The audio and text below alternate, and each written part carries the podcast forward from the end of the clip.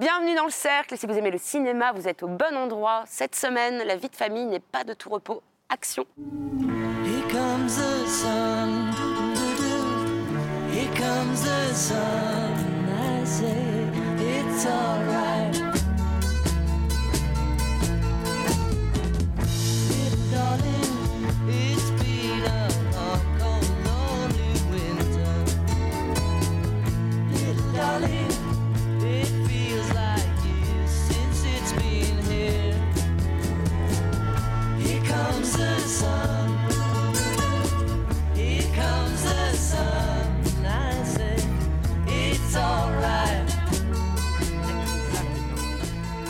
Programme du Cercle, la zone d'intérêt de Jonathan Glazer, Grand Prix du Festival de Cannes, un film sur le quotidien d'un commandant d'Auschwitz et de sa famille.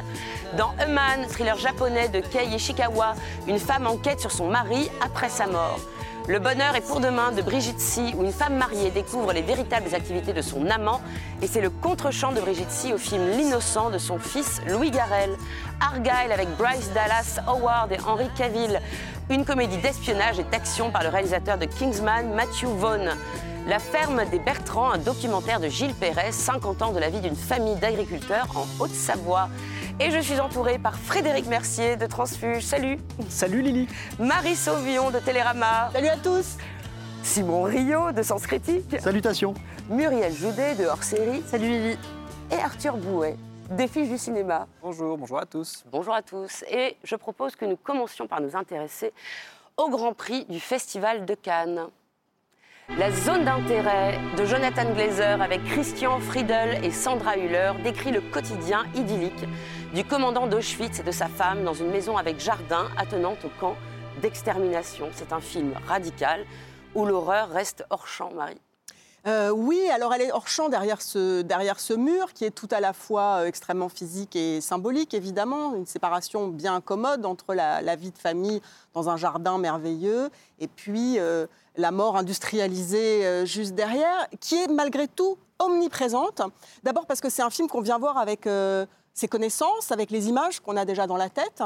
Et puis c'est un film qui est par ailleurs baigné euh, dans une bande son épouvantable, pour le coup vraiment horrifique, euh, de hurlements, de coups de feu, etc. Donc en fait, euh, il y a comme une dissociation entre ce qu'on voit et ce qu'on entend. Ce sont deux histoires différentes qui se, qui se rejoignent dans le film, avec un film qui est tu l'as dit, radical, avec, qui est vraiment un film de dispositif. C'est-à-dire qu'il y a cette maison qui est un pavillon propre, très agréable, euh, qui a été truffé de caméras fixes, selon un principe qui emprunte à la télé-réalité euh, véritablement, et donc qui crée un, décor pour les acteurs qui ne ressemblait pas à un plateau de cinéma. Ils n'ont pas le metteur en scène sous les yeux, il n'y a pas de technicien, ils ont le champ libre à 360 degrés pour euh, jouer parfois tous en même temps, puisque Jonathan Glazer était dans une, une régie extérieure et parfois il y avait les, dix caméras qui tournaient.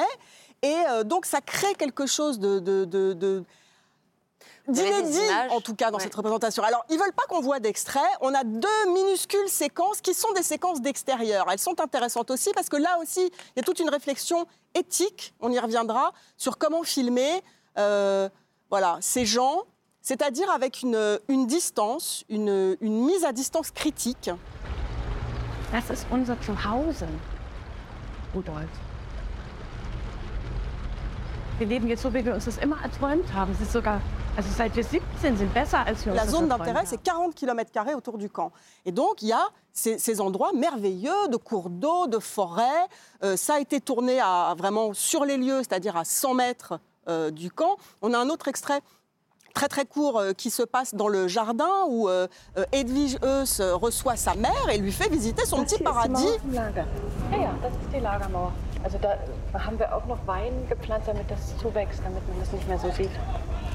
Das so sieht. Euh, et en même temps, voilà, la, la mort, on en parle, on l'entend, on ne l'oublie jamais. Le film est une épreuve, il est terrassant et pour moi extrêmement important. Bah, il, est important, et puis surtout, ce qui est intéressant, c'est qu'il va bien au-delà de la reconstitution ou du questionnement historique, quand bien même ce sont aussi des questions très importantes. Comment est-ce qu'on fait Frenchy Shore chez les nazis? Eh bien, il faut se rappeler un peu ce que disait un historien français qui est assez passionnant sur la question, Johan Chapoutot, qui disait N'oublions pas que ce sont des gens de notre temps et de notre lieu, en fait, les Allemands de l'époque. Et ça, on le voit parce que ce dispositif de télé-réalité, il annule une grande partie de la distance. On est dans un sentiment d'hyper-réalité qui nous donne à voir quelque chose, c'est qu'en fait, ces gens sont pas même pas des gens dans le déni, en fait, ils savent très bien ce qu'ils font. Ce sont des gens qui ont accepté de négocier avec eux-mêmes et de se corrompre. Parce que La banalité du mal, hein, d'un c'est la, la euh, matérialité du mal, la matérialité, c'est parce qu'on a les joues roses, le ventre bien rempli et une piscine que finalement, ce hors-champ, qui n'est pas tout à fait un hors-champ, et ça c'est passionnant dans le film, parce que oui, bien sûr, il y a la majorité des séquences où l'horreur est en hors-champ, mais en réalité, il y a énormément de scènes où ça s'infiltre, où on devine la fumée du camp, où on aperçoit ce qu'il y a un petit peu par-delà les murs, et puis ce son, ce mixage sonore qui fait qu'en réalité, euh, on réalise au bout d'un moment, au bout de quelques minutes, enfin plutôt quelques dizaines de minutes de film, que ce n'est pas hors champ. Je me suis moi-même spectateur, comme ces protagonistes, préparé à repousser ça loin de moi ou à me dire que c'était loin de moi. Et vraiment, le film a une capacité à nous plonger dans ce que c'est que euh, la corruption, les horribles arrangements qu'on fait avec le mal, qui est si- sidérante. Il y a le mal qui s'infiltre, comme, tu dis, sous la forme aussi de, de choses de l'extérieur qui viennent jusque dans la maison, notamment par exemple cette scène où Hedwig reçoit des manteaux de fourrure qu'on lui apporte et on devine très bien d'où ils c'est viennent. ces effectivement manteaux nous qui recréons. euh, C'est ça, on recrée complètement et ça vient aussi. euh, euh, je trouve que c'est passionnant ce que fait Sandra Hüller, par exemple, dans le film, si on le met en regard avec Anatomie d'une chute, où elle jouait une femme qui était comme ça, euh, la victime de l'institution judiciaire qui s'amusait à disséquer sa vie pour la rendre la plus vulnérable possible. Et là, au contraire, elle va jouer vraiment sur, euh, sur son physique, sur sa blondeur, sa pâleur, ses traits anguleux et fins, pour composer un personnage extrêmement froid, extrêmement cruel, alors qu'elle est pourtant même plongée dans un paradis idyllique. Et puis il y a aussi dans ce dispositif-là des sortes de fulgurances euh, fantastiques, des fugues.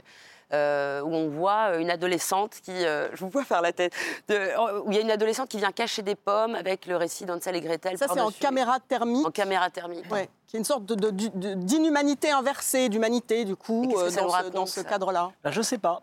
Euh, je, je sais pas. Moi- Tu fais ta mauvaise tête. non, je, je, je- Non, c'est vrai qu'on ne sait pas. hein. je sais pas. Je sais pas exactement. D'abord, euh, je, je vois quand même quand, quand même il y a une, euh, il y a beaucoup de films qui, sont apparus ces dernières années où on se pose la question de la représentation de la Shoah. On en avait parlé euh, à propos du fils de Saul de Naslo Nemes, par exemple, qui se posait la question du, du hors-champ, du flou, de la profondeur de champ. Euh, là, c'est vraiment la question du son. Moi, la question du son, elle m'a posé un problème, effectivement, parce que je trouve ça très arbitraire aussi de recréer un son. Donc, euh, je me suis posé des questions de cinéma pendant le film. Mais ça Est-ce que c'est un film sur la. Shoah ou un Oui, film sur le oui. nazisme? Parce que c'est un peu J'ai- différent. Après, vous, Ou sur notre époque. vous parlez. Alors, oui, alors, Ça parle aussi de moi, notre je l'ai- époque, hein. moi, je l'ai vraiment pris comme un film sur notre époque. Je l'ai vraiment regardé en miroir. C'est-à-dire que j'avais l'impression d'un film qui était en train d'interroger ma propre, ma propre indifférence. Euh, pour moi, le son, c'est comme le son de la radio qui diffuserait des, des nouvelles extrêmement, euh, enfin, de, de ce qu'on entend tous les jours à la radio ça, en c'est ce parce moment. que vous n'avez pas Euh, d'empathie. non, Non, mais- mais le film- j'étais comme ça. Mais, mais le, film, le film a très peu agi sur moi. Et surtout, je vais vous dire en tant que spectateur, c'est-à-dire qu'assez rapidement, j'ai vu le dispositif du film, ce, dispositif sonore, ce dispositif d'hyperréalisme dont vous parliez. Et euh, très vite, le film m'est apparu, moi, en tant que spectateur, pendant deux heures, très monotone, très interminable, parce que j'avais l'impression qu'il ne faisait que répéter quelque chose qui était apparu dès la première scène. Donc, Et la stimulation que ce dispositif musical devrait avoir sur moi n'était pas encore. extrêmement puissant. Mais je suis d'accord avec Frédéric, c'est le problème des films dispositifs, c'est-à-dire qu'à partir du moment où le dispositif est rodé, il y a une sorte de, de, vitesse de croisière comme ça qui est un peu. On a compris en fait, il n'y a presque pas besoin de faire le film. Et, euh, et le, il y a une facilité dans Glazer au sens où c'est un peu, on a l'impression de voir le film terminal sur la Shoah, l'anti-liste de Schindler euh, absolu, et que finalement il n'y avait plus que ce film à faire et que Glazer euh, euh, l'a fait. Alors moi, il y a un truc qui, qui fait à la fin du film qui me questionne vraiment sur et qui, me fait dire que vraiment là Glazer a, a vraiment sait qu'il fait le dernier film possible sur la Shoah, même si évidemment il y en aura d'autres. Euh, il fait un truc qu'on ne peut pas révéler, mais qui laisse penser que pour lui, peut-être que euh, selon lui, la, la Shoah est une sorte de mémoire morte, quelque chose qui est presque dans un, voilà, derrière des vitrines, dans un musée, et, euh, et que quelque part, il y a presque plus d'affect qui est lié à ça. Je pense qu'il a ce point de vue-là, très pessimiste euh, sur, euh, sur son sujet, et il nous dit aussi que quand même le, la Shoah est le sujet le plus arty possible. C'est aussi un film qui dit ça. Et donc, il y a peut-être quelque chose qui serait, là, là encore, de l'anti-Spielbergisme, au sens où c'est presque un film sans affect sur ce sujet-là. Et, euh, et j'ai un ami qui me disait devant le film, j'ai l'impression que c'est euh, mes livraisons Amazon, ce film. Ça parle de ma vie, de mon quotidien. Il y a vraiment cette dimension-là. Et Glazer l'a dit, il a dit, ce n'est pas un film sur la Shoah, c'est un film sur le présent. Et c'est vrai qu'on pense beaucoup à euh, ce que sont devenus nos existences, c'est-à-dire des vies qui se font toujours qu'on sur fond de hors-champ. ces personnes que l'on voit euh, comme des... C'est-à-dire, on s'arrange tous du hors-champ, d'un hors-champ qui est aujourd'hui d'actualité. Et puis là où le film, justement, dans cette dernière partie et avant son, son épilogue à proprement parler, là où moi il me semble qu'il brise le dispositif, certes très, très mécanique qui a, qui a existé avant, il me semble qu'il le brise justement en nous disant ce truc qui pourrait sembler un peu théorique mais qu'il arrive à incarner, de dire ben, en fait il y a un continuum entre ce moment de l'histoire et notre présent, c'est qu'en fait ces gens-là absentaient leurs victimes de leur quotidien pour essayer de ne pas les voir, de ne pas les percevoir, et bien nous finalement nous les absentons aussi et elles ne sont plus que des éléments muséaux derrière des fenêtres. Jusqu'au jusqu'au bruit, jusqu'au à la bande son du film que vous avez pris comme euh, bah, la bande son de cet abominable camp d'extermination, qui finalement devient partiellement dans cette conclusion le bruit d'un aspirateur. Et il y a là-dedans, je trouve, quelque chose d'assez vertigineux, d'assez intelligent et que, et que le film arrive à porter et qui justement pour moi va très au-delà du simple dispositif. Mais Ah, oui, mais à quel film on pourrait le relier, ce film-là? Dans, Ben, l'histoire ce du qui est intéressant, c'est de le relier à tout un corpus euh, de films sur euh, la, la représentation de l'extermination des Juifs d'Europe, euh, avec à la fois tous les interdits qui seraient pour aller vite, hein, fixés par euh, Lanzmann, avec euh, voilà, cette vision définitive de pas de reconstitution, pas d'acteurs, pas de figurants maigres pour jouer des déportés, etc. Et en même temps, euh, cette artificialité reconnue, c'est-à-dire qu'il est allé avec des acteurs et des caméras. Donc voilà, qu'est-ce qu'on peut filmer, qu'est-ce qu'on peut pas le filmer? Moi, il me semble que le film se pose sans arrêt la question. En tout cas, il me la pose à moi. Et qu'au-delà du, du, de- de- du film lui-même, il est passionnant d'y réfléchir sans cesse et de se dire, par exemple, est-ce que ce film-là va parler à des gens qui ne sauraient rien? Et il y en a plein dans le monde, hein, qui ne sauraient rien de la Shoah, qui ne connaîtraient pas l'histoire. Est-ce ne qu'on peut se recréer? C'est ne intéressant. Est-ce qu'on rien peut d'Auschwitz? Et les reproches qu'on a si fait et que je fais moi la première à, à- à- à la liste de Schindler, c'est-à-dire un suspense dans une, euh, de- Mm. sur une scène de douche dans, une- dans un- une chambre à gaz. euh, voilà, quelle fiction va-t-on imaginer pour un public jeune, pour un public peut-être pas instruit, dans un monde où la question du documentaire va se poser de plus en plus puisque les derniers témoins sont en train de mourir. Donc la question de la fiction va se poser de plus en plus. Et on va en voir, et on en voit déjà, qui font n'importe quoi Mhm. euh, et qui, qui ne se posent pas justement ni d'interdit, ni de, ni de réflexion, ni de questions sur cette représentation-là. Et juste, juste un truc, c'est que c'est une fiction, c'est une, question, par, par- pardon, la, la- la fiction de la Shoah, qui date de 1947. Le premier film de fiction tourné à Auschwitz même, c'est par une survivante, une polonaise qui tourne la dernière étape en 47. Le film sort en 49. Elle a, elle a été reconstituée à Auschwitz-Birkenau. Euh, la, la- la- la- la détention qu'elle avait vécue. Mais est-ce qu'on peut le rapprocher de Salo, par exemple, de Pasolini? Ouais, Est-ce moi j'ai beaucoup pensé à Salo, il y a plein de points communs. Alors il y a beaucoup aussi de choses qui distinguent Salo de Pasolini, qui, ont, qui est donc son dernier film avant que Pasolini se fasse euh, assassiner. Euh, euh, Pasolini, lui, filme l'horreur, alors que Glazer la, tient, la maintient hors champ. Mais les points communs, c'est que déjà on a l'impression d'une sorte de terminus du cinéma, c'est-à-dire que c'est en fait, c'est même pas des fictions. Hein. On- Glazer, c'est- un, un film avec des acteurs qui, qui ne... bah, on pourrait y voir une fiction, mais pour moi, c'est des acteurs qui restent des acteurs pendant tout le film. Et puis Salo, aussi- on a souvent dit que Salo avait ouvert le cinéma à l'art contemporain, au dispositif, et Glazer se retrouve vraiment dans cette, dans cette lignée-là euh, installée par euh, Pasolini. Et puis, euh, en fait, c'est deux films qui ne seraient pas intéressants si on voyait juste euh, à l'intérieur des sortes de dénonciations, de, de films sur le fascisme pour Pasolini et sur le nazisme pour Glazer. C'est deux cinéastes qui ont, fait, qui ont utilisé le fascisme et le nazisme comme métaphore du présent. Et c'est comme ça qu'ils le. Et pour moi, c'est la chose la plus intéressante. Sinon, si on en fait juste des films sur euh, la Shoah et, le fascisme, je trouve qu'il manque quelque chose. Et c'est ça, c'est comme ça qu'il faut les regarder comme des métaphores, en fait. Je vous propose que nous partions maintenant, après ce débat, en quête du bonheur, mais en mode polar. Dans Le Bonheur est pour demain, avec Laetitia Casta et Damien Bonnard, Brigitte Si raconte l'histoire d'une femme mariée et mère d'un enfant qui rencontre un prince charmant. Mais le prince est en fait un braqueur et il se retrouve en prison. Cette histoire était déjà au cœur du film L'innocent de Louis Garrel, mais cette fois elle est relatée par celle qui l'a vécue au plus près, Brigitte Si, est en effet la mère de Louis Garrel et donc accessoirement la belle-mère de Laetitia Casta. Arthur, c'est votre moment people. Oui, oui, euh, c'est ça, c'est c'est un banquet de famille euh, auquel nous convie euh, Brigitte Si, et c'est vraiment une autofiction là pour le coup. Elle se, elle s'en cache pas. On sait qu'elle a fait beaucoup, euh, elle a donné des ateliers théâtre à des détenus en prison. Euh, Elle-même, elle a vécu euh, des histoires euh, intimes fortes avec un détenu. Et donc, comme vous le disiez, cette histoire, elle a déjà été racontée par son fils, et c'est ça qui est intéressant, peut-être le plus intéressant à voir dans le film, c'est la différence du point de vue d'une femme sur une histoire d'amour qu'elle a vécue, euh, dans laquelle elle se projette à travers sa belle-fille. L'innocent, il faut rappeler voilà, le titre. Voilà, et dans l'innocent, de voir le point de vue du fils sur cette même histoire d'amour. Et donc pour ça, je vous ai C'est ramené. pas une vengeance, il n'y a pas de... Non, non, c'est pas de vengeance, c'est plutôt confronter deux affects sur un même moment de, vie, sur une même histoire d'amour.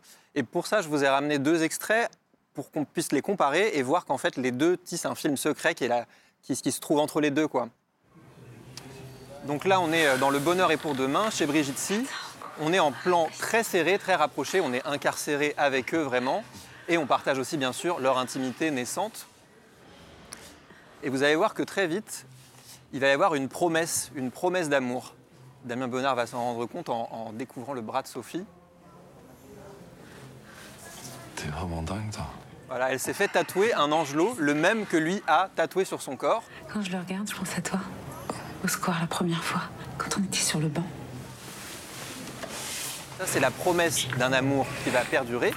Et donc cet amour, il va perdurer justement dans le film L'innocent de Louis Garrel, qui filme exactement la continuité de ce début d'histoire. Je vais vous montrer tout de suite euh, le second passage. Et donc comment on concrétise une promesse d'amour? Eh bien par les saints sacrements du mariage, tout simplement. On est en prison, mais on se marie quand même. Et on voit qu'on est tout de suite en plan plus large, hein. on n'est plus dans l'intimité unique du couple, on est aussi sur euh, le, mariage comme un- un- une réunion collective, sauf que là, il va y avoir un intrus dans la scène. Et voilà, l'intrus, c'est le fils qui a l'air d'être pas tout à fait ravi euh, du choix que sa mère fait d'épouser un détenu et qui va passer tout le film à essayer de détricoter tout ça. Et c'est ça qui est intéressant dans le film, de voir comment les deux, les deux regards sur ce même euh, amour se, se confrontent. Est-ce que ça vous a touché, Marie, euh, le point de vue de, de- de la mère? Euh, j'ai- J'aime bien le tout début, c'est-à-dire, c'est vraiment l'histoire d'une midinette, habillée toute colorée, toute pop. euh, voilà, on sent qu'elle est euh, hyper originale et qu'il y a une voix pour elle là-dedans, un peu artiste, un peu créatrice. Et puis, alors, ce jeu de, de regard, des mains qui, qui se frôlent, etc. J'avais l'impression que c'était l'histoire racontée d'un point de vue d'une fille de 14 ans. Et cette romantisation du voyou. Euh, bah, Qu'elle assume hein, des- complètement. Complètement. Des hommes, des vrais, des tatoués, etc. Bon, mm, heureusement, le film en revient. C'est quand même l'histoire d'une désillusion. Et par ailleurs, moi j'ai un problème avec la mise en scène, c'est-à-dire que quand on me raconte un casse, des gens qui partent en bagnole, des coups de feu, des machins, etc., bah faut que ça intéresse un minimum, faut avoir envie de filmer ça. Or, ça l'intéresse pas du tout. Vous Donc, aviez l'impression, Frédéric, que ça ne l'intéressait pas de- Euh, ces grandes scènes, justement là C'est plus l'amour je, c'est je pense, je pense que l'histoire étant une histoire très personnelle, elle, elle le filme de vraiment, euh, elle le filme avec ses souvenirs et, euh, et ça donne un- ça donne en fait un film qui ressemble pas du tout à un film de, en tout cas de casque, enfin, tel qu'on pourrait euh, se l'imaginer, mais un film qui serait vraiment sous l'angle vraiment de, de la pulsion, de l'émotion, de la rencontre amoureuse, avec des ellipses extrêmement étranges. hein. On ne sait pas très bien comment c'est raconté ce film, on ne sait pas très bien où elle arrive, à quel moment elle, elle survient, Enfin, co- comment les choses s'enchaînent. C'est parfois j'avais l'impression de voir du Coris Maki Light. Il y avait un truc comme ça. C'est- c'est- c'est- il y a- il y a- c'est- Qui a mieux Qui a mieux non, Coris Maki des Light de Ah bribes de choses.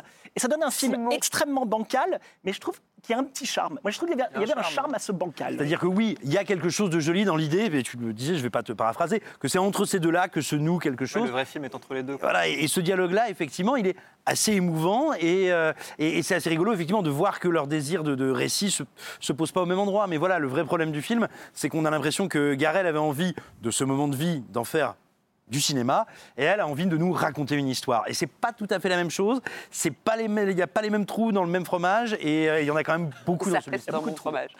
Après l'amant braqueur, le mari mystérieux. Dans A Man de Kei Ishikawa, un avocat est engagé par, par une femme pour découvrir la véritable identité de son mari après sa mort. Et ce drame familial est traité comme un thriller, Frédéric. Oui, alors il faut savoir que c'est le grand succès du cinéma japonais. C'est un film qui a reçu huit récompenses à l'équivalent des Oscars ou des Césars au Japon euh, actuellement. Euh, c'est un cinéaste qui a, qui a- qui a déjà tourné, qui avait commencé sous la houlette, notamment dans un film collectif de Koreeda. J'y reviendrai parce que je pense que ça donne, que ça donne peut-être quelque chose de l'ancrage social du film, en tout cas sur la société japonaise. Et ce que vous racontiez, vous parlez d'un thriller. Oui, effectivement, une femme épouse un homme et puis elle se rend compte que ce n'est pas, que ce n'est, que ce n'est pas le bon. Et, on va se men- et le film, on va se mettre à, à mener une enquête. Et c'est à la fois une enquête euh, sur le Japon et une enquête, euh, évidemment, sur, euh, sur ses choix. Et tout le monde a quelque chose à cacher dans cette histoire. Tout le monde a quelque chose à cacher ou à se reprocher. Et c'est donc un miroir tendu au Japon d'aujourd'hui. Alors, vous allez voir un extrait qui se situe dans la meilleure partie du film, qui est la première partie du film. Je vais vous montrer ça. qui est le moment, regardez, où ils sont dans la voiture et cet homme mystérieux et cette femme vont évidemment aller l'un vers l'autre. C'est comme une chorégraphie de visage, gêné, embarrassé, pour faire le premier pas, pour franchir le premier pas. Et vous voyez ce baiser qui, et au moment où il va l'embrasser, il voit ce reflet. Reflet déformant, reflet grossissant, reflet qui, évidemment, euh, comme une sorte de dysmorphophobie, reflète à cet homme son âme, peut-être, ce qu'il pense être, ce qu'il croit être. Et d'ailleurs, vous voyez cette réaction. Ensuite, cette réaction qui est, euh, je dirais, qui est disproportionnée, elle ne sait pas quoi faire parce que euh, moment où il est embrassé, il est pris comme une sorte de malaise. Et c'est ce malaise que le film va explorer pendant deux heures à travers de nombreux personnages pour essayer de comprendre euh, qui est cet homme, mais pas simplement qui est cet homme, mais aussi qui sont euh, la plupart des protagonistes. Et c'est un miroir d'un Japon qui effectivement s'interroge sur son passé, son héritage et ce qu'il est en train de devenir. Et le film commence d'ailleurs avec euh, la reproduction interdite euh, de Magritte. C'est un film qui oui. vous a parlé euh, Pas du tout. Ouais, ouais, je trouve le film lisse comme une patinoire. Enfin, c'est vraiment, c'est-à-dire que c'est des, ressorts euh, presque de soap opéra et surtout de voilà, de sujets très pontifiants, donc euh, identité avec un grand I, Japon euh, avec, Avec un grand J. Enfin, je, je trouve vraiment que le, j'ai vraiment l'impression de voir un générateur de films japonais comme ça, sans, sans supplément d'âme à chaque fois. Je suis désolée d'être aussi sévère parce que le film, bon, mais j'arrive pas à lui trouver des qualités en dehors de ce qu'on s'imaginait être un film japonais. Bah, Franchement, je ne vois pas, je ne vois même pas de cinéaste derrière. Il y a, il y a un truc un peu cruel, pour aller dans ton sens, il y a un truc un peu cruel, c'est il faut se demander si ça se passait à Courbevoie, est-ce que ce serait supportable? Et en fait, non, parce Tu sais que qu'effectivement. je viens de Courbevoie? Eh ben, donc tu, donc tu sais On bien peut pas, quoi on peut pas tirer aussi bas. le côté donc tu sais, de donc ça, tu, donc sais de quoi je parle. Exactement. et- non, mais ce que, ce que je veux dire, c'est que moi j'ai beau trouver. appliquer cette grille. J'ai beau trouver les thèmes assez passionnants parce que mine de rien, on voit pas si souvent le Japon et les Japonais représentés se posant ces questions-là. Donc Et ça, les moi, ça Coréens du Japon, il y a une- mais, mais ça, je trouve ça intéressant. Le souci, c'est que le premier plan du film, c'est donc effectivement la reproduction impossible de Magritte, un homme de dos regardant un reflet qui en fait n'est pas le reflet, qui est le sien de dos. le film, Voilà, que tu retrouves dans le film. Lorsque le héros apparaît, on lui, il est en train de parler avec son beau-père, qui fait ah, fichu coréen qu'on peut pas intégrer, et lui est là. Hum. C'est-à-dire que c'est vraiment sursignifiant. C'est Il difficile de faire besoin de parler parce qu'il est en choc Franchement, je vous, trouve, je vous trouve très dur avec le film parce que, au-delà de l'ancrage social, de la question de l'identité, etc., je trouve quand même que c'était un premier film et qu'il y a déjà euh, un talent de mise en scène quand même. Il y a une scène qui est au début, qui est, euh, d'après toi, la meilleure partie du film. Je sais pas, parce que pour moi, tout le film est assez bon. hein. Mais au début, il y a une, scène où euh, Ri et Daisuke viennent de se rencontrer. Ils déjeunent ensemble, face à face, agenouillés. On est sur un cadre fixe, plan large. On se croirait chez Ozu. C'est très simple, très sobre. C'est neuf. quoi. Et il lui demande Mais comment ça sont se fait très que vous êtes séparés avec. Arthur. C'est hashtag Ozu pendant tout le film. J'entends et je retiens. Mais justement, en fait, on en part parce qu'il lui demande pourquoi elle, elle s'est séparée de son premier mari et elle se confie à lui en lui disant qu'ils ont perdu un enfant. Et au moment où elle raconte cette histoire, elle se fait de plus en plus intime et de plus en plus vulnérable. Le plan avance tout doucement en travelling avant et se rapproche sur son visage. Et je trouve que c'est c'est pas ostentatoire, c'est sans effet de manche, c'est simple, c'est sobre, mais ça vient raconter quelque chose. Moi, je trouve qu'il y a- il y, a un talent et j'ai envie de voir ce qu'il va faire ensuite. Marie, c'est hashtag Ozu ou c'est hashtag nouvelle génération qui nous intéresse Ça, hashtag, hashtag, euh, nouvelle génération à suivre en tout cas. Je pense pas que le film soit Ah. parfait, mais je, mais je suis d'accord avec toi. Je trouve que la première partie est formidable. Déjà pourquoi? Parce qu'elle fait des ellipses démentes. Il y a une ellipse formidable. Et bam, il y a vraiment un côté gentil, un côté méchant Juste- sur non, cette mais table. juste après Il y a la une mort scène- absurde. Chut, je parle. Juste après la scène que tu as brillamment euh, décryptée, il y a une ellipse incroyable à laquelle on ne s'attend pas du tout. Le film rebat complètement les cartes. Et par ailleurs, moi j'aime beaucoup le personnage de l'avocat. C'est-à-dire c'est un personnage qui est d'ascendance coréenne. Ça fait trois générations qu'ils sont au Japon et on lui ressort encore qu'il est d'ascendance coréenne. Et à mesure qu'il va enquêter, ça chamboule sa vie, ça chamboule les vies tout autour de lui. Voilà, je trouve qu'il y a quelque chose, c'est plutôt captivant, cette espèce d'enquête sur un monsieur X. Euh, et, et vous êtes bien des mauvais coucheurs. Et il y a Sakura Ando dans le parce qu'on vous laisse parler de la première partie qui est très réussie pour revenir sur les 100 minutes qui restent. après. On se fera notre avis au cinéma. Un autre genre de couple à présent, le personnage et sa créatrice. Argyle est le nouveau blockbuster du Britannique Matthew Vaughn, le créateur de Kick-Ass et de la saga Kingsman, mais aux exploits Dans Super Espion, joué par Henry Cavill, le film ajoute les aventures de sa créatrice, une romancière jouée par Bryce Dallas Howard. C'est une nouvelle version du magnifique de Philippe de Broca, Arthur. Oui, c'est? oui, c'est un petit peu ça. C'est un petit peu le magnifique en, en autre chose, quoi, disons. euh. voilà, non, mais l'argument de départ est le même. En fait, c'est une écrivaine qui va voir sa vie contaminée par la fiction qu'elle raconte dans ses livres. C'est un thème assez classique au cinéma. On peut le voir dans La Rose pourpre du Caire de Woody Allen, même dans Big Fish de Tim Burton euh, plus récemment. Voilà, ce qui est difficile, c'est que malheureusement Matthew Vaughn n'en fait pas grand grand chose. Pourtant, c'est quelqu'un qu'on aime bien. Moi, j'aime bien le premier Kick-Ass, que je trouve euh, vraiment hyper pop, débordant d'énergie. A un truc cinétique qui nous embarque. Même le premier Kingsman est plutôt chouette aussi. Euh, là, la difficulté, je trouve, c'est que Matthew Vaughn, en fait, il a 30 ans de retard et il a un petit trou dans sa cinéphilie parce que la comédie méta d'action qui euh, se commente sur sa propre condition d'œuvre de fiction, elle existe déjà. C'est John McTiernan qui l'a réalisé, ça s'appelle Last Action Hero et bah, c'est meilleur, quoi. hein. Vous nous montrez, euh, Arthur? Ouais, je peux vous montrer un petit extrait alors où il y a quand même une, une idée de mise en scène qui surnage dans tout ça et qui. Hmm? Le chat. non, le, le chat n'est que très peu impliqué dans cette scène, Ah, heureusement pour nous. C'est le meilleur truc. Euh, ouais, vraiment.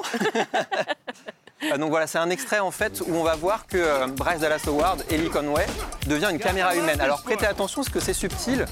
À chaque fois qu'elle cligne des yeux, les volets euh, supérieurs et inférieurs se ferment et ça fait passer donc du héros de la réalité au héros de fiction qu'elle a inventé. Et à chaque clignement d'œil, tout passe par sa boîte crânienne et elle comprend qu'en fait c'est elle qui maîtrise la scène, qui maîtrise la situation.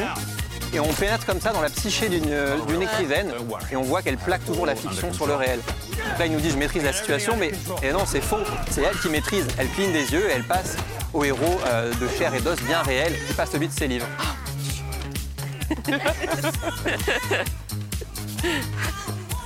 Voilà, donc je vois que la scène a beaucoup de succès chez mes, chez mes camarades. Ah, je crois que c'est le moment où je me suis griffé les rétines.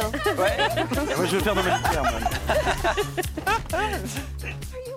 Vous êtes griffé les rétines, Marie. Ah ouais, j'en pouvais plus là. De ce Déjà truc, là, parce que c'est au début. Bah oui, parce que comme on est complètement débile, il le fait pas une fois, il le fait pas deux le fait fois, pas mal de fois, il le fait 750 millions de fois. Mais de toute façon, il nous a. Mais vers la il fin, c'est mieux. hein. C'est 2h19 de vie. Personne ne me les rendra. Et donc j'en tiens Mathieu. On peut faire des réclamations, il y a peut-être un SAV. personnellement responsable. On peut faire une parce que cagnotte, se si tu veux. foutre de tout, c'est-à-dire de nous, du cinéma, de ces acteurs qui sont réduits à des pantins grotesques, de la moindre idée, un tant soit peu original, d'un souci de mise en scène. Mais c'est censé être une trilogie, hein. Euh, c'est censé être le premier volet du Mais Ah, moi, j'ai vécu trois films. 7 heures de vie. Mais c'est ça qu'il faut empêcher. Moi, j'ai vécu trois films, c'est empêcher ça d'arriver. Non, mais le 2 est mieux, je sens. Vous voulez qu'on fasse une Sans, Vous voulez qu'on fasse un le ouais, mais- exactement. Mais qu'est-ce qui est raté alors? Qu'est-ce qui est raté? Ben, C'est très simple, c'est que moi, je, ne crois pas. Je pense que c'est un homonyme, c'est pas Matthew Vaughn qui a fait ça. Parce que Matthew Vaughn, que ce soit dès son premier film, Layer Cake, Stardust. On euh, lui a volé son identité en fait. X-Men le commencement, c'est le seul point commun qu'il y a entre tous ces c'est qu'il prend la pop culture et le divertissement au sérieux. Ça veut dire avec des intentions, des envies, des envies de mise en scène. Là, on a quand même vu un extrait de film d'action éclairé flat. Ça veut dire on fait tout en gris pour éventuellement pouvoir euh, faire, de la, faire de la lumière en post-prod. Ils sont même pas embêtés à en faire. Mais c'est- aussi le drame des effets spéciaux, Bien sûr. dont le film est gorgé, quoi, dans cette espèce de shaker inepte. Mais oui, et, et véritablement, c'est un film dont je ne comprends pas ce qui le meut, pourquoi il est fait. Et moi, le seul personnage auquel je peux m'identifier, c'est le chat, parce que je suis à Mais peu près dans le Muriel même état de aussi. Muriel, le chat, vous le sauvez quand même dans ce film-là? Bah ouais. Vous a fait rire? Oui, très très mignon, mais c'est voilà, ça sauve évidemment pas le film. Et en fait, c'est un film extrêmement agressif dans sa volonté justement d'être, vous savez, c'est comme la comfort food, le, de nous mettre dans un plaid bien au chaud avec le chauffage et une tisane de English breakfast. Enfin, c'est cette manière comme ça de dorloter le spectateur à chaque séquence avec la musique, avec euh, des trucs rigolos, avec des trucs pop, c'est insupportable. Et surtout, il y a ce truc de formatage qui, je ne sais pas d'où ça vient. Alors, je pense que ça vient de Harry Potter. Cette manière de construire des films avec, t'ouvres une porte, il y a un nouvel acteur que t'aimes bien, t'ouvres une porte, il y a un Le acteur casting est dément, déguisé hein, en ouais. méchant, avec des lunettes rigolo. Enfin, j'en peux plus de ces films. Il y Des avait super caméos en Hunger permanence, Games, c'était euh. pareil. C'est une sorte de formatage comme ça avec des affiches où tu as une brochette énorme d'acteurs. Et euh, il y a quelqu'un qui va bien euh, te plaire. Dua Lipa a un petit rôle dedans. C'est censé faire venir du public alors alors qu'elle a, une, caméo, c'est elle un a une caméo, ouais. seconde dans le film. Brian Donc ouais, ce, ce truc de de confort Bad. film, je trouve ça extrêmement violent et agressif et très vulgaire. Tout simplement. Très bien, vous avez réglé son compte à bien, Argyle.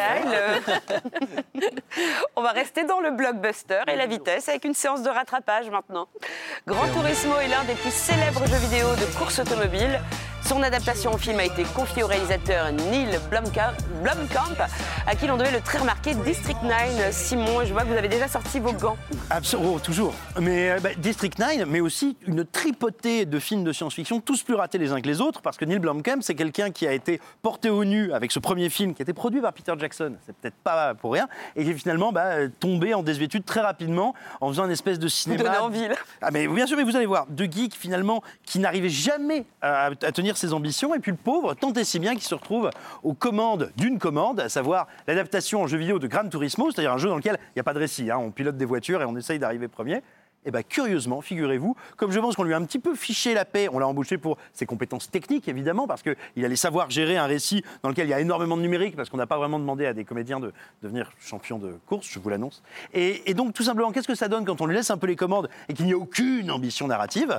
Eh bien, il arrive à recréer du drame dans des séances, des séquences a priori spectaculaires, en mélangeant techniques de mise en scène de cinéma et surtout idées de- d'amateurs de, jeux vidéo. Avec la séquence que je vous ai montrée et que je vais très vite arrêter de commenter pour que vous en profitiez, il va recycler à peu près tous les codes vidéoludiques de la course et du jeu de course pour non pas nous parler d'une victoire et d'un truc qui se passe super bien, mais d'un accident. En reproduisant ce que plein de joueurs se sont amusés à faire avec la physique approximative des jeux vidéo, à savoir essayer de faire décoller sa voiture. Bah, sauf que quand on le fait dans un film, ça devient absolument glaçant et assez terrifiant. D'être méchamment bien foutu.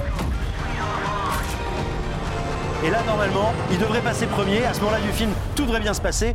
Eh bien non, il va arriver ce qu'ont adoré faire tous les gens manette en main, sauf que bah, dans un récit qui a un peu les pieds sur terre, c'est pas rigolo du tout en vrai. Décoller, ça se passe très mal. Was that his car?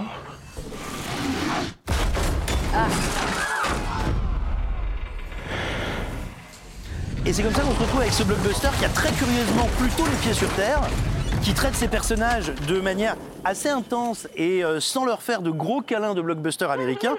Et alors attention, ça ne révolutionne rien. C'est au final un film avec une histoire de success story relativement balisée, mais qui fait un effort d'exigence technique et de foi dans ses protagonistes qui est finalement assez rare. C'est la team anti-câlin. Vous avez remarqué sur un film Vous l'autre trop, c'est vraiment suspect. Frédéric, comment le, le cinéma peut rivaliser avec les jeux vidéo? Euh, en tout cas, la question de la vitesse, elle est, euh, elle est vieille comme le, même le proto-cinéma. hein. Je veux dire, Mouille Bridge, enfin, on est déjà en train de décomposer le mouvement, essayer de recréer, euh, recréer le mouvement, donc essayer de choper la vitesse. Moi, cette scène, je la trouve extrêmement réussie. Je l'ai revue euh, je l'ai revue pour, l'émission, et à chaque fois, je me disais, il y a le sens des échelles, il y a le sens du temps, euh, euh, on est à l'intérieur de la carlingue, on est à l'extérieur, il y a le spectateur. Enfin, après, il y a ce désir de tout voir. Il faut tout voir, il faut être partout. Il faut être, faut être le spectateur, il faut être sur la piste, il faut être à l'intérieur de la voiture. Faut... cette espèce de, ça, c'est le truc du jeu vidéo qui a, qui a apporté aujourd'hui. Euh, moi, je remarque juste quelque chose, c'est que souvent, je trouve que les films de course sont réussis au cinéma. Je- je- moi, je pense Comme qu'il y les a des- films de catch, il y a quelque chose bah, qui en fonctionne. fait, euh, en fait, je pense, je pense à, à Grand Prix de Frankenheimer, c'est un super film de Formule 1. Speed Racer. Euh, Speed Racer, c'est un- Speed Racer, c'est une merveille. Mais je pensais même à un film qui est vraiment pas aimé, qui est Driven de Rémi Harlin. Je trouve que les scènes de course, moi, je les trouve assez démentes. Ah oui, t'es- je, sais- je sais, je suis un, un du- un dur. Et, euh, et, euh, et je pensais, je pensais évidemment à Rush de Ron Howard, euh, où il y a de, où il y a de, de scènes. Donc effectivement, ça, y en tout cas, il y a quelque chose dans le, cinéma de la vitesse qui, marche bien. Moi, je sais pas, mais il y a quand même un film que tu pas cité qui, pour moi, me paraît essentiel pour vraiment comprendre ce que fait Blomkamp dans ce film. C'est que grâce au cinéma numérique, il peut euh, faire le lien du réel au virtuel. Et en fait, il remonte jusqu'à, pour moi, Tron, en 1982, qui mettait en scène des personnages de chair et d'os qui pénétraient à l'intérieur d'une console de jeux vidéo pour disputer des courses de moto virtuelles. Là, grâce au numérique, il, propose le trajet inverse. Donc, c'est un gamer qui va devoir quitter son fauteuil bien confortable pour s'installer au volant d'une voiture de course et gagner. Et en fait, ça, il le fait parfois au sein d'un même plan grâce au numérique. C'est-à-dire qu'on a le Yann, le gamer, sur son fauteuil, et on voit des parties de voitures s'agglomérer autour de lui, la voiture se compléter, et magiquement, on est sur la course, sur le bitume, sur l'asphalte avec lui, avec ce que ça suppose de vraie adrénaline et de vrais dangers, comme on l'a vu dans ta séquence, justement. Après la vitesse, le temps long, les amis. La ferme des Bertrands raconte 50 ans de la vie d'une exploitation laitière de Haute-Savoie gérée par trois frères, puis par leur neveu et sa femme. En 1997, Gilles Perret, qui a grandi à côté de cette ferme, lui avait consacré son premier film. Et en 2024, il reprend le fil de cette histoire, Muriel. Oui, c'est un dispositif extrêmement simple et extrêmement euh, émouvant hein, qui se place vraiment sur 50 ans. Donc les Bertrands, c'est trois frères célibataires qui tiennent donc cette, euh, euh, cette ferme ensemble, cette exploitation euh, laitière. Euh, ils ont été filmés une première fois en 72, puis Gilles Perret les a filmés en 97, et il vient les refilmer 25 ans après. Il vient refilmer la ferme en tout cas. Et, euh, et c'est comme dans Boyhood de Richard Linklater, c'est euh, euh, avec le montage, on va comme ça. Euh, mélanger les époques et on va euh, créer des effets comme ça de, contraste et de temps qui passe qui sont extrêmement euh, d'autant plus simples qui sont extrêmement émouvants. Alors je vous ai ramené un extrait et ce qui est vraiment très beau dans, dans le film, c'est de voir deux choses à la fois qui sont pourtant contradictoires. C'est à la fois euh, la permanence de la Chaque paysannerie, quelque chose qui, voilà, pour que rien ne change, il faut que tout change. Donc 12 euh, heures, le il y a comme ça une sorte de- de- d'immuabilité, de d'éternité de la paysannerie savoir et en même temps de révolution permanente, puisque le progrès euh, évidemment fait muter, métamorphose ce euh, monde paysan. qu'aujourd'hui, si on passe pas Donc- par la technologie donc pour là, on est avancer, au présent. On est bloqué, on est bloqué, mais c'est tout. Tu prends l'histoire des avec lacs, le neveu d'un euh, des, de- des je me Bertrand souviens dans qui a donc repris vidéo, la quand ferme Il distribuait à la main. et Euh, qui c'est explique en hein, gros ça qu'il a acheté une machine pour arrêter de distribuer le foin euh, à la main.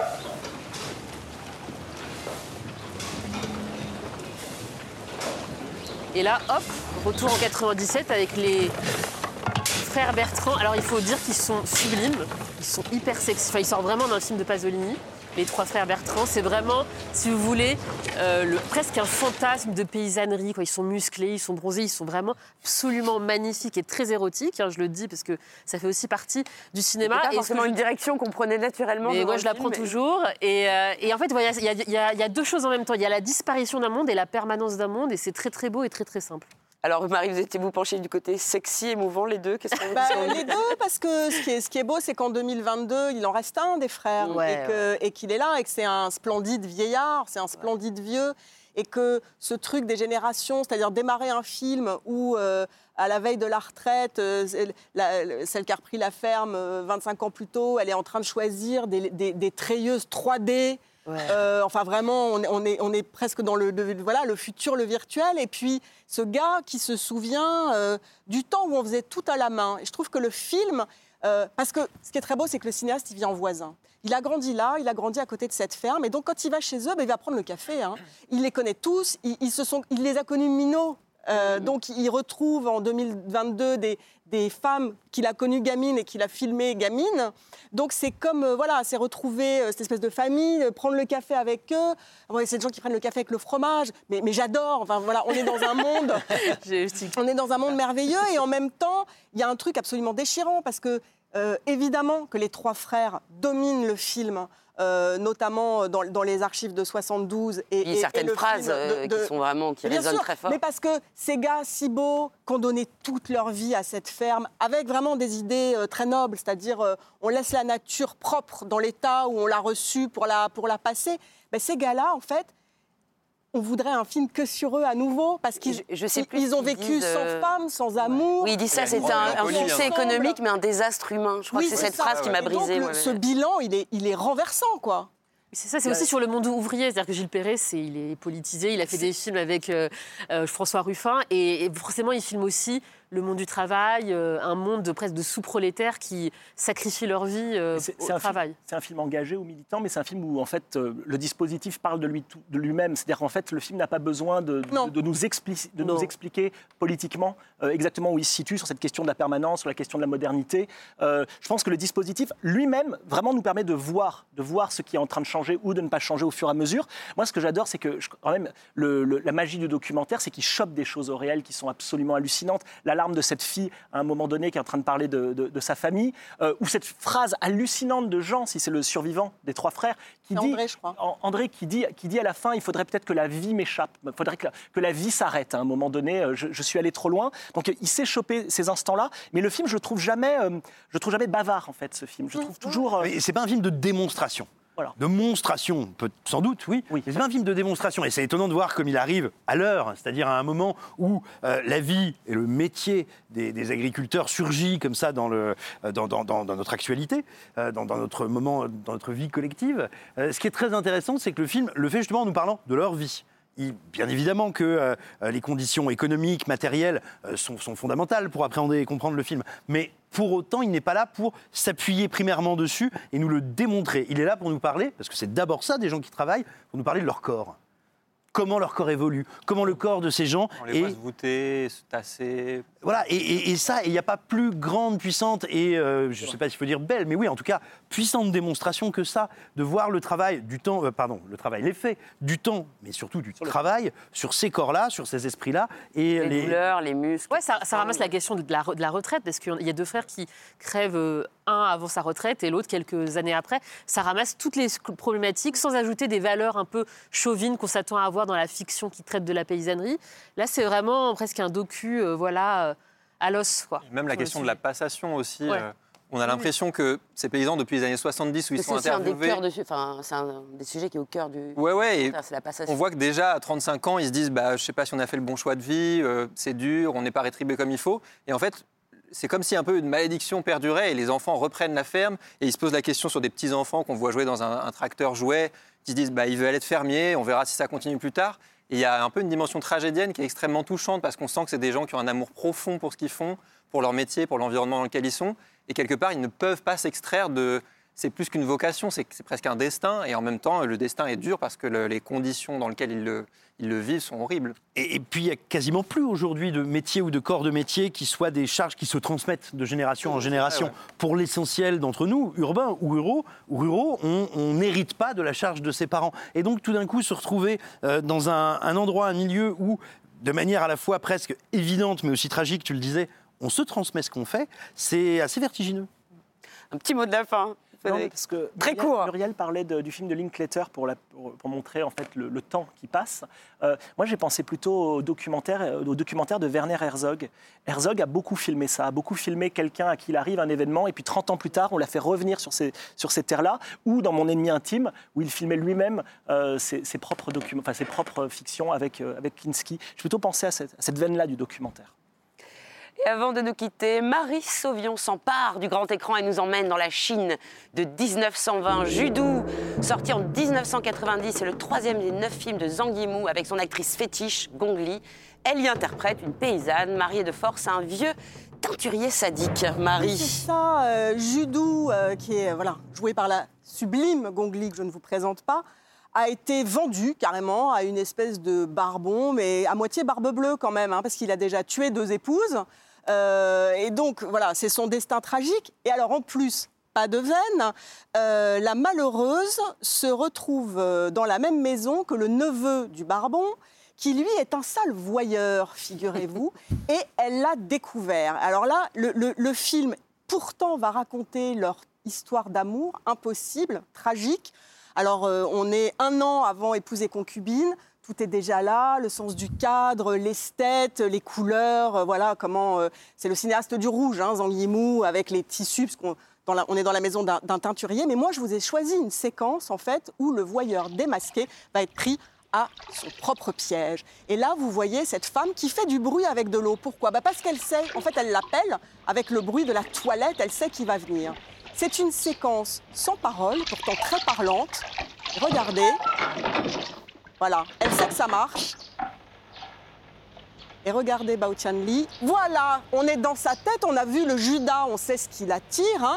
Il est entre, évidemment, euh, scrupule et concupiscence. Il n'y a pas de suspense, hein, c'est la concupiscence qui gagne toujours. Et là, en fait, avec son sens du découpage, Zhang Yimou réussit quelque chose d'extraordinaire, c'est-à-dire on va alterner de point de vue. On est avec elle toujours. C'est un cinéaste qui est toujours avec les femmes, toujours avec elle. Pour ce qui s'apparente à une séance de striptease, hein, coucou Philippe Rouillet, c'est pour toi. Et là où c'est absolument merveilleux, c'est que cette alternance de point de vue, voilà, il, il se régale d'avance. On, est dans le- on est dans la position du voyeur. Écoutez bien. Mais voilà. C'est-à-dire que cette séquence sans parole, tout à coup, il y a de la musique. Et cette musique, c'est la mélopée intime, tragique de Judou, qui prend sur elle, qui prend euh, vraiment sur sa pudeur. Vous voyez, pendant qu'il se rince l'œil, elle, elle a l'œil qui pleure, et qui va tout à coup s'offrir au regard de son voyeur. Tu voulais voir? Eh ben regarde, mon gars. Regarde ce que je subis, regarde ce que c'est que mon corps de femme. Et c'est son regard à elle qui va lui dire qu'il est démasqué. Et cette séquence, elle est extraordinaire parce qu'on passe d'un voyeur voilà, à un allié. Il ne peut pas soutenir son regard, c'est comme un soleil qui brûle. Et leur histoire peut démarrer à ce moment-là, quand il est passé de la position du voyeur à la position de l'ami, peut-être de l'amant. C'est un très beau film, vraiment euh, visuellement euh, époustouflant, avec une histoire très très âpre. Euh, et pour la découvrir, bah, évidemment, il faut aller au cinéma. Et on ira, Marie. Merci beaucoup. Waouh. Ça donne, euh, ça, donne- ça nous donne follement euh, envie de le voir ou le revoir. On est brisé. hein. Après ce décryptage, il faut le dire, ça va être très difficile de passer à autre chose. Merci à tous euh, et à toutes. La semaine prochaine, Dali de Quentin Dupieux, Green Border d'Agnieszka Holland, Jean- Paul Mescal et Andrew Scott dans Sans jamais nous connaître d'Andrew Hay, Laurent Lafitte dans Le Molière imaginaire d'Olivier Pi, Bob Marley One Love de Reynaldo Marcus Green. Et notre invité sera le cinéaste Bertrand Bonello au moment où sort son nouveau film La Bête avec Léa Seydoux. Vous pouvez retrouver nos débats sur MyCanal et écouter cette émission podcast sous le titre Le Cercle Cinéma. Je vous laisse avec nos recos et j'attends les vôtres sur les réseaux sociaux. Tant qu'il y aura du cinéma, on sera là. Frédéric, tu prends des notes après l'émission, toi? Moi, je prends tout le temps des notes. Moi, cette semaine, c'est évidemment La Zone d'intérêt de Glazer, qui est un film absolument incroyable, un film radical, qui, euh, c'est un peu Frenchy Shore chez les nazis, tout simplement. C'est glaçant et c'est passionnant. Moi, je vous recommande d'aller toujours en salle pour voir May December de Todd Haynes. C'est un film qui est sans cesse en train de nous interroger, en train de nous décontenancer. C'est un film qui a cette grâce de nous enlever toutes nos certitudes. Moi, je vous recommande Eman de Kei Ishikawa. C'est un film où la question de l'identité, elle contamine tous les personnages. Et ce qui me plaît beaucoup, c'est que dedans, il y a Sakura Ando, qui est une actrice géniale qu'on a découvert dans une affaire de famille de Koreeda et qui, en ce moment, est à l'affiche de Godzilla, de L'Innocence et donc de Eman, que je vous recommande d'aller découvrir très vite en salle. Moi, cette semaine, je vous recommande La Zone d'intérêt de Jonathan Glazer. C'est un film passionnant sur la question de comment filmer. euh, comme de la fiction concentrationnaire.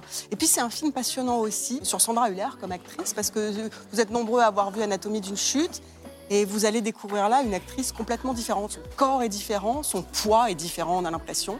Et euh, voilà, c'est un film très important. Je- ça m'arrive d'écrire mes rêves le matin. Ah, et tu le fais Ça m'arrive. Ça m'arrive.